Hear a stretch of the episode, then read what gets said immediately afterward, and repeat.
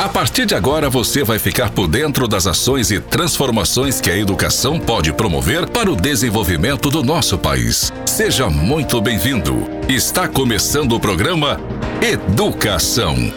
Com o professor Dr. Hélio Laranjeira. Hélio Laranjeira. Hélio Laranjeira. Nunca falamos tanto na importância de metodologias e tecnologias inovadoras na educação no planeta. O que levou a isso? A pandemia paralisou as aulas em todo o mundo e bilhões de estudantes estão sem aulas. Esse cenário empurrou para o centro do debate educacional o uso de novas tecnologias e inovação. A pandemia obrigou governos e empresas a multiplicar seus esforços para utilizar a inovação e a tecnologia em apoio à aprendizagem remota. A educação à distância e a aprendizagem online, acreditem, começaram a ser a bola da vez, a conversa do dia, a solução do momento. Acredito que o mundo não será mais o mesmo quando retomarmos a quarentena. Sairemos desse processo diferentes, com certeza. Mas a capacidade de sair melhor ou pior desse processo dependerá do que faremos nos próximos dias e nos próximos meses.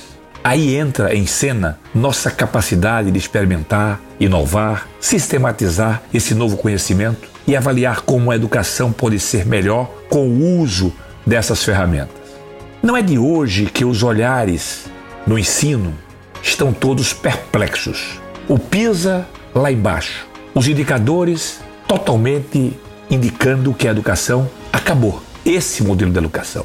Alguns brincam se Napoleão Bonaparte chegasse hoje aos tempos de agora, não teria nenhuma é, dúvida que tudo mudou, menos a sala de aula.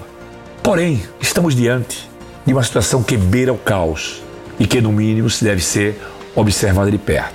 Escolas fechadas, empresas de postos fechadas, comércio parcial ou totalmente fechado, ruas vazias, pessoas com medo, aquele velho hábito de fazer as coisas fora de casa já não é mais uma opção. Estamos tratando de um assunto muito sério e que pede medidas drásticas. Os conselhos estaduais de educação, o Conselho Nacional de Educação, o MEC, ninguém falava em educação com tecnologia, ou seja, a própria educação à distância, como uma modalidade constitucional vigente. Muito pelo contrário, ela toda a vida foi discriminada e não estava nos grandes debates. Os grandes debates poderia falar da reforma que fosse no ensino, podia se falar da implantação da nova base nacional curricular, a BNCC, poderia se falar em qualquer tema educacional, mas o meio para se chegar a entregar o ensino propriamente dito nunca foi a educação à distância. Nunca foi uma educação mediada com tecnologias. E, num determinado momento, eis que se num dia após o outro, aconteceu o inusitado. Todo mundo foi convocado para uma maratona de 42 quilômetros sem nenhum condicionamento físico. E aí eu comparo com a educação à distância. Professores, a sociedade, se viram diante de implantar medidas drásticas para socorrer a falta da sala de aula e não se estava pronto para fazer a via de mão dupla. O ensino no século XXI pode ser presencial ou à distância. Pode ser híbrido. Em suma, Charles Darwin disse: não será o mais forte e nem o mais inteligente que irá sobreviver, e sim o mais adaptável. Essa máxima leva-nos a entender que esse é um momento de muita adaptação. Escolas, pela primeira vez, transmitiram conhecimento online a seus alunos, em pleno século XXI. Empresas se adaptaram de última hora, sem nenhum planejamento, sem nenhuma preparação, para entregar uma coisa chamada ensino aos seus alunos. A educação precisa ser repensada. Todas as escolas já tinham a certeza e o entendimento que esse modelo de educação acabou. Mas não se fez nada, não se normatizou nada e ninguém discutiu o óbvio.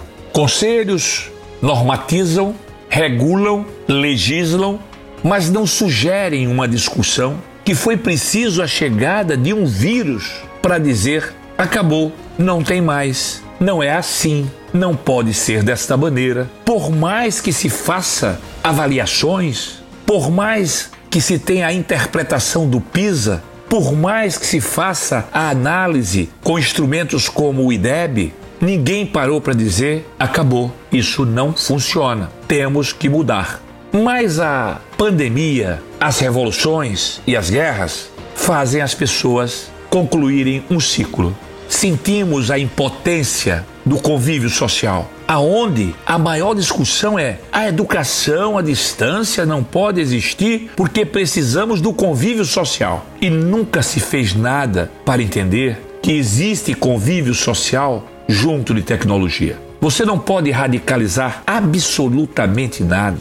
Existem formas de educação que não precisam ser 100% nem presencial e nem à distância. Você pode fazer um ensino híbrido e ter um grande sucesso na forma de ensinar. Você pode melhorar muito a sua educação. Você pode fazer com que você faça muito mais com muito menos. Mas não pode ser uma única coisa. Se de repente você tem uma, duas modalidades na Constituição do nosso país, você tem a modalidade à distância e a modalidade presencial. As ferramentas regulatórias proibiam se fazer educação à distância em pleno século XXI.